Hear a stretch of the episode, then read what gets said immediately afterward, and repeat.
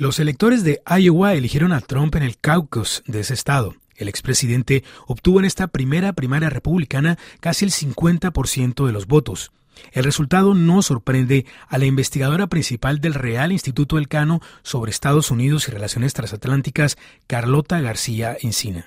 Yo creo que las encuestas sí que barajaban el triunfo de Trump y por una diferencia bastante grande. Desde que Donald Trump dejó la Casa Blanca, desde el primer momento ha estado también haciendo campaña ¿no? para presentarse, es decir, su maquinaria siempre ha estado en proceso, ¿no? Y es cierto que dentro de esa base republicana sigue habiendo ese 35%, 45% que es fanático de Trump, de, sus políticas, pero luego también hay un grupo de, republicanos, ¿no? 11%, 20%, que no votaría nunca por Trump y luego el resto que sí, pero también por otro candidato.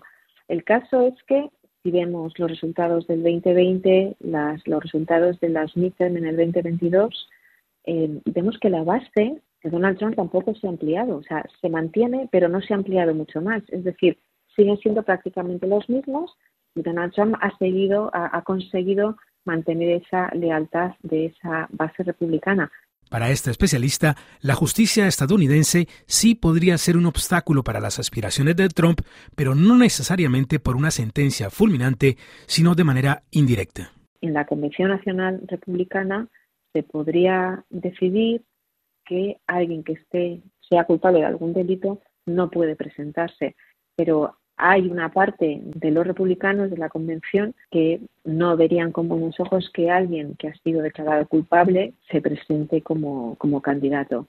Imaginaros que se decide que no puede estar en las listas, eh, eso crearía un, terremoto político, sobre todo entre, entre su base republicana. ¿no? Lo que se dice, tanto republicanos como una gran parte de los demócratas, que tienen que ser los, los, los, los votantes los que decidan si Trump sigue en la carrera o no, que no tenga que ser tribunal, una, una corte, ¿no? Escucharon a Carlota García Encina, investigadora del Real Instituto del Cano de Madrid.